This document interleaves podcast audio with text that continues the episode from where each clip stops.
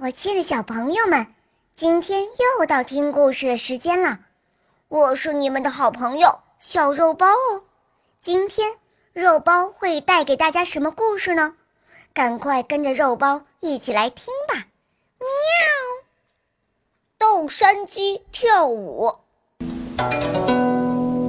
东汉末年，曹操任丞相的时候。南方某部落送给了他一只珍奇的山鸡做礼物。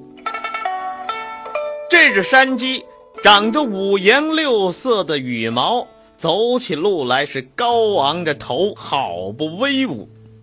曹操见了非常喜爱，上前用手逗弄它，可是山鸡只轻轻咯咯叫了两声，就不再理睬他了。曹操不死心呐，他不相信自己就斗不了一只山鸡。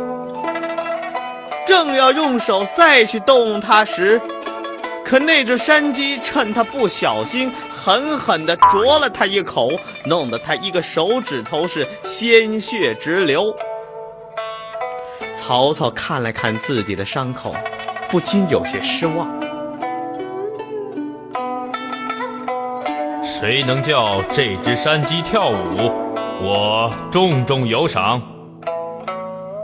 那些爱拍马屁的属下听了，全都逗起了山鸡。他们有的趴在地上跟山鸡头对着头，甚至还学着山鸡咯咯的叫；有的对着山鸡挤眉弄眼，有的唱歌给山鸡听，有的索性抱起山鸡跳起舞来。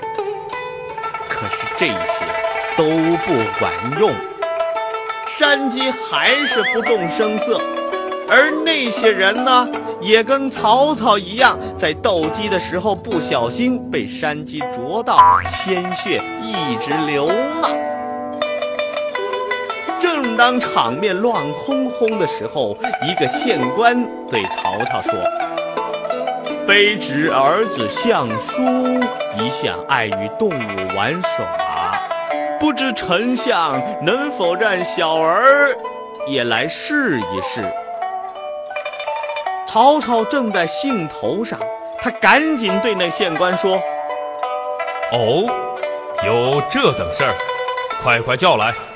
”那位县官得了曹操的允许，连忙往家里跑，刚到门口就大声的呼喊。相叔，相叔，快快出来，跟我一起去相府斗鸡。